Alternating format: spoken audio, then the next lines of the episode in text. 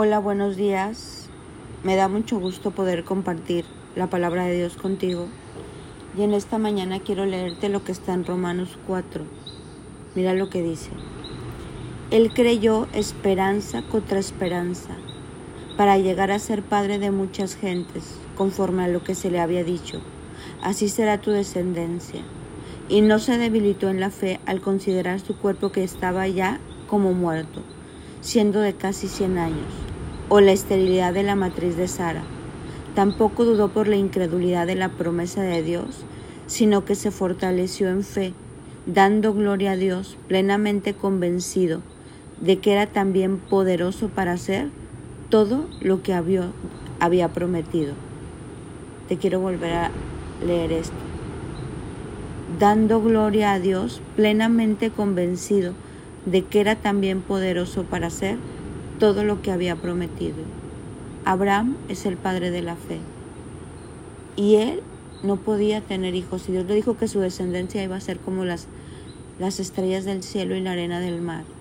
Y en este versículo de Romanos del Nuevo Testamento nos habla de cómo Abraham se fortaleció en fe, creyendo que el que había prometido lo hará.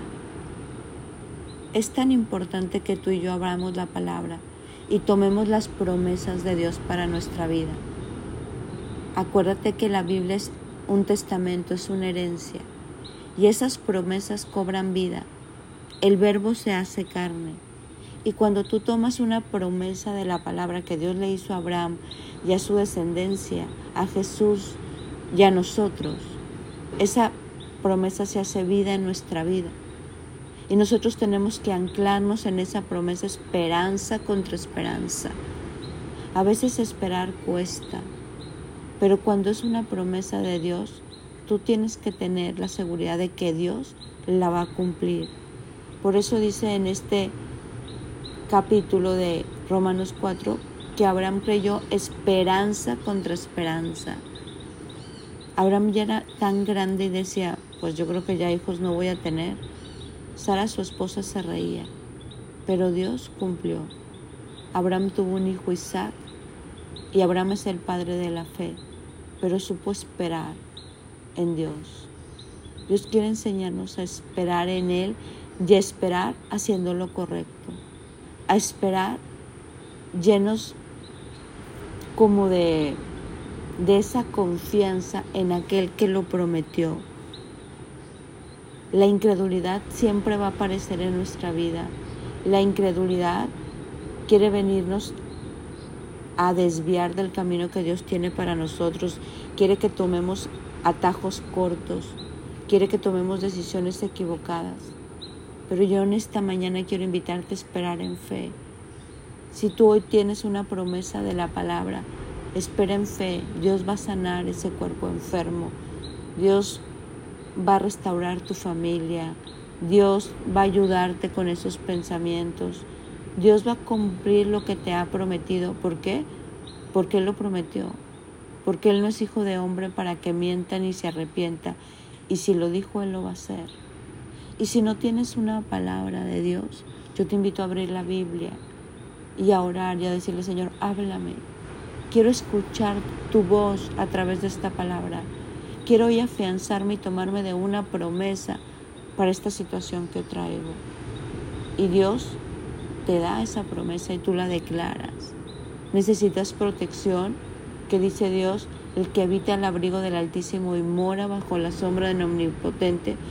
Diré yo al Señor, refugio mío, castillo mío, mi Dios en quien confío. Te libra del lazo cazador, de la pestilencia mortal. Con sus plumas te cubre y debajo de sus alas hayas refugio. ¿Tienes miedo? Puedes estar declarando todo lo puedo en Cristo que me fortalece. El perfecto amor de Dios echa fuera todo temor. ¿Tienes dudas? Aquí está. Él creyó esperanza contra esperanza, afianzado en fe. Dice la Biblia que el que no tiene fe, que la pida. Y que fe es la certeza de lo que se espera y la convicción de lo que no se ve. ¿Quieres una nueva oportunidad? Dice la palabra, sendas Dios hará donde piensas que no hay. Todo obra para bien para los hijos de Dios. Cuando tú y yo nos llenamos de palabra, el enemigo llega y nos dardea la mente con incredulidad y uno declara lo contrario, la palabra, la promesa. Por eso tan importante es estar llenos de palabra.